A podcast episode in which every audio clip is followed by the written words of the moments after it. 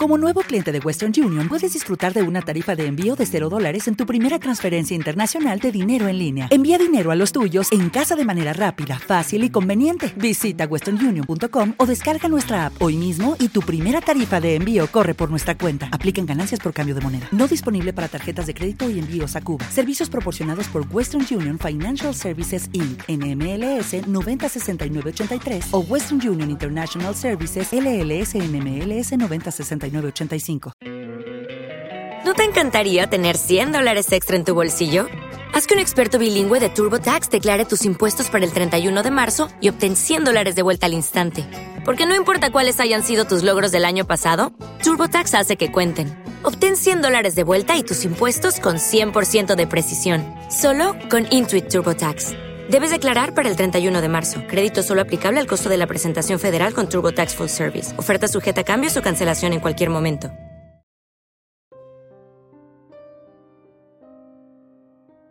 El demonio de Ostotipaquillo.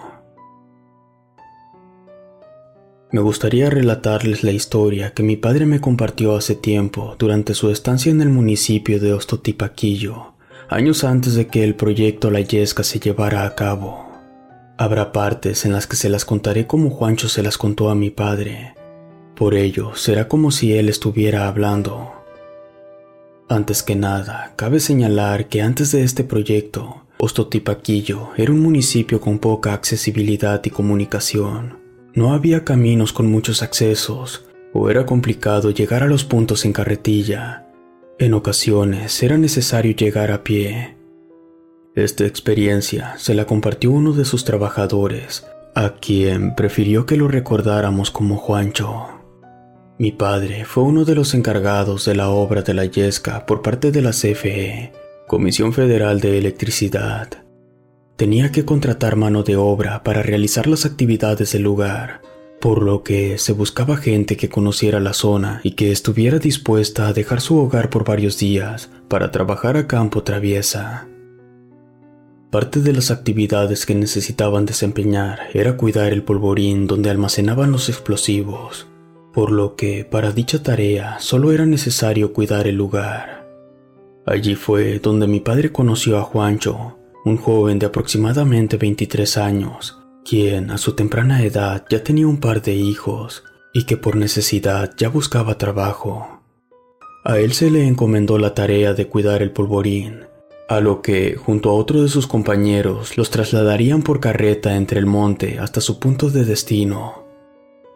Esa madrugada, al subir a la carreta, Juancho había notado que sus compañeros de viaje dormían, a lo que él se dispuso a dormir también. Recién había llovido un día anterior, por lo que la niebla no permitía ver con claridad por dónde se dirigían. Cuando Juancho despertó, observó que estaban muy cerca del borde de lo que parecía ser un barranco. La curiosidad lo invadió y preguntó a quien manejaba la carreta, pero no le contestó. De hecho, se había percatado que nunca le había interesado verlo. Aquella persona estaba cubierta por un saco oscuro. Fue todo lo que Juancho notó. No quería quedarse con la curiosidad, a lo que observó a dos de sus compañeros que ya se encontraban despiertos. Uno de ellos lo miraba fijamente, no le quitaba la vista de encima. Juancho aprovechó y preguntó sobre en qué parte del monte se encontraban, pero no le contestaron. De pronto, el hombre que conducía la carreta le dijo, Ya casi llegamos a donde te tienes que bajar. Esto desconcertó a Juancho, pues hasta donde él sabía, todos trabajarían en el mismo lugar. No pasó mucho tiempo para que la carretilla se detuviera. El hombre que la manejaba se bajó e indicó que Juancho se bajara. Aún no le podía ver el rostro. Era como si tuviera un cubrebocas que le tapaba toda la cara. Le pidió que lo siguiera a lo que parecía ser una casita muy común y pequeña, la cual estaba muy apartada de todo. Era lógico, pues al trasladarse a un polvorín, no debería estar cerca de algún equipo de trabajo, pues pudiera ocasionar algún accidente. Al abrir el almacén, en una esquina se encontraba la dinamita que utilizarían para detonar los túneles, mientras que del otro lado una mesita con su silla y a un lado dos camas con cobijas y ponchos viejos. Por la mañana y tarde tendrás que cuidar del lugar. No abandones el almacén, solo será por siete días. Yo regresaré por ti la noche del séptimo día, dijo aquel hombre quien nunca mostró su rostro. Juancho le preguntó por comida, a lo que él contestó, en las noches vendrá tu otro compañero. Él trabaja de noche, traerá comida y más material. Tú déjalo trabajar. Él se va en la madrugada justo cuando salga el sol. Juancho se acercó para darle las gracias dándole la mano, pero el hombre no contestó. Incluso a Juancho le pareció haber visto el rostro de aquella persona, pero lo que había visto quizá había sido su imaginación, pues no le había logrado observar sus ojos. Así es como aquel hombre se retiró sin decir nada más, subiendo la carretilla con los otros dos hombres arriba aún. Afortunadamente, Juancho estaba preparado con algo de comida ese día, a lo que después de desayunar salió un momento para revisar el lugar. El almacén se encontraba justo al lado de un terreno seco. La tierra era muy resbalosa y arenosa, y muy apartado del lugar. Los árboles se alzaban sobre el barranco por el cual habían pasado. Así las horas pasaron. Su labor solo consistía en cuidar del lugar durante siete días. La paga era muy buena por lo poco que se tenía que hacer. Ya había anochecido. Estaba más oscuro y no se veía nada a los alrededores, solo el sonido de los grillos. Estaba nublado. Tenía prohibido prender alguna fogata, vela o antorcha así que solo con una linterna en las manos se metió al polvorín para disponerse a dormir. Dentro del almacén se podía sentir más el frío que en el exterior. Recordó que más al rato llegaría su compañero, a lo que sintió más tranquilidad y confianza. Ya acostado, el olor a pólvora era muy penetrante, no lo dejaba dormir pero a pesar de lo precario del lugar, se logró quedar dormido al poco rato. Más tarde, escuchó varios ruidos en el exterior. Juancho pensó que alguien había llegado. Como no había luz, no pudo distinguir de quién se trataba. Pensó que sería de su otro compañero, así que decidió seguir durmiendo. Pudo escuchar cómo alguien abría la puerta, entraba y se quedaba completamente quieto. A los pocos segundos, escuchó cómo aquella persona metía costales, los cuales olían mucho más a pólvora. Podía escuchar cómo los arrastraba por la arena para introducirlos y apilarlos en el mismo lugar. No lo podía ver, sin embargo, su respiración agitada se podía escuchar, y sin darse cuenta, se volvió a quedar dormido. A la mañana siguiente, Juancho acomodó los costales que había arrastrado a aquel hombre Notó que había dos platos de comida. Uno de ellos estaba limpio, con pocos restos de comida, mientras que el otro tenía comida servida.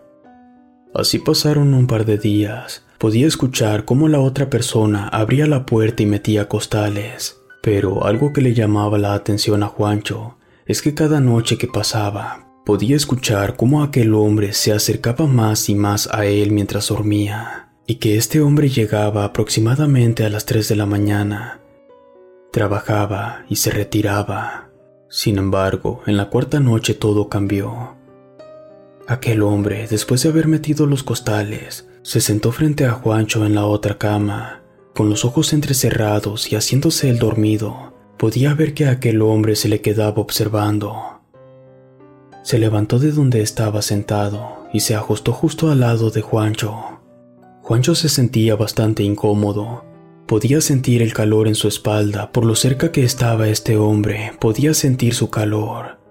Tenía un olor intenso a pólvora que hacía que se mareara. Le daba mucho miedo sentirlo tan cerca, pues en su nuca podía sentir la respiración de aquella persona. Así se quedó hasta que amaneció, y su compañero, justo antes de que saliera el sol, ya se había ido. Esa mañana al levantarse salió rápidamente para buscar a su supuesto compañero. No tenía que costarle trabajo encontrarlo, pues no había pasado mucho desde que había amanecido, pero por más que buscó no encontró a aquel hombre. Juancho decidió en esa noche no quedarse dormido y esperar a que llegara el hombre y confrontarlo. Ya tarde noche, Juancho se encontraba acostado en la cama, pero despierto. Escuchó los ruidos de alguien acercándose. Aquel hombre abrió la puerta y en vez de meter los costales primero, se dirigió rápidamente a la otra cama y se sentó frente a Juancho. Era como si supiera que lo estaban esperando. El sonido de la respiración de aquel hombre era tan fuerte como la de un animal grande, y Juancho logró ver que aquello que estaba sentado frente a él tenía dos grandes cuernos y sus ojos eran rojos brillantes. En vez de manos, esa cosa tenía pezuñas. Esto le dio mucho miedo a Juancho, quien comenzó a rezar, y justo en ese momento, aquel ser comenzó a reír y a burlarse. Él siguió rezando, y aquella cosa se quedó callada. Mantenía la vista fija en él, no le quitaba la mirada de encima. Juancho rezó con más fuerza, y esa cosa se comenzó a molestar. Levantó un saco de polvorín como si hubiera sido un saco de plumas de gallina y lo aventó a la pared. Aparentemente, esa cosa se molestó por la oración. Mientras Juancho rezaba, esa cosa se quejaba, salían bufidos de su hocico y arrojaba los sacos de polvorín con mucha facilidad. Por fin se quedó quieto, a lo que, con una voz extraña y como si hubiera mucho eco, le dijo, De mí no te escaparás. Aquella cosa abrió la puerta fuertemente que provocó que los vidrios de la habitación retumbaran.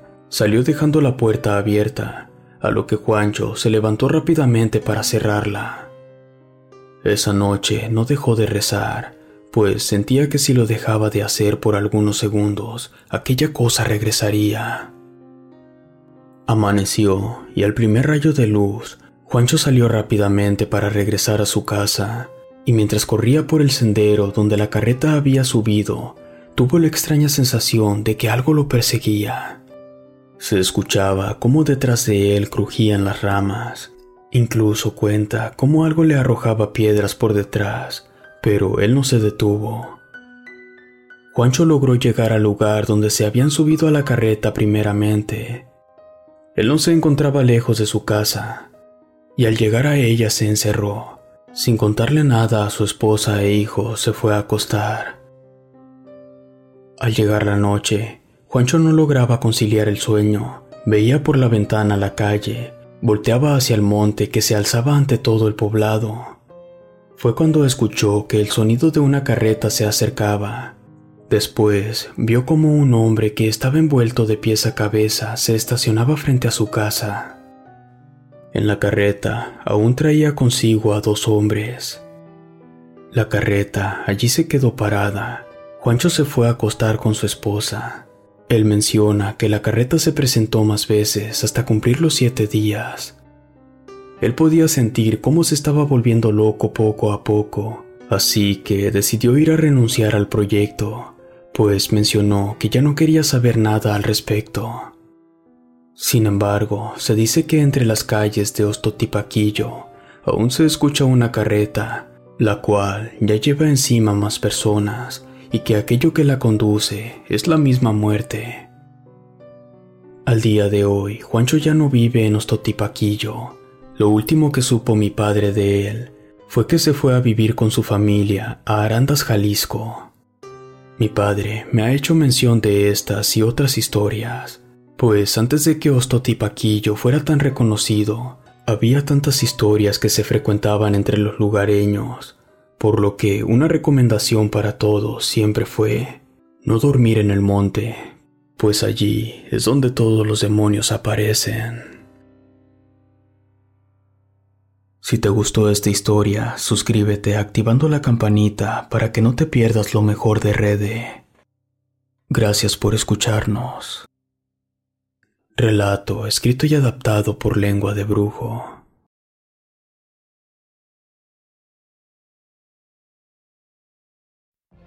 What if you could have a career where the opportunities are as vast as our nation, where it's not about mission statements, but a shared mission?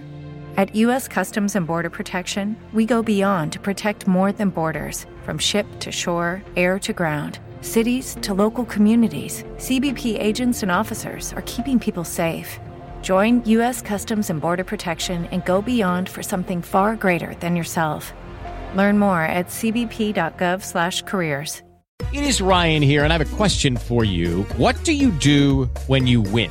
Like, are you a fist pumper? a woohooer, a hand clapper, a high fiver. I kind of like the high five, but if you want to hone in on those winning moves, check out Chumba Casino. At ChumbaCasino.com, choose from hundreds of social casino style games for your chance to redeem serious cash prizes. There are new game releases weekly, plus free daily bonuses. So don't wait. Start having the most fun ever at ChumbaCasino.com. No purchase necessary. VGW. Void were prohibited by law. See terms and conditions. 18 plus.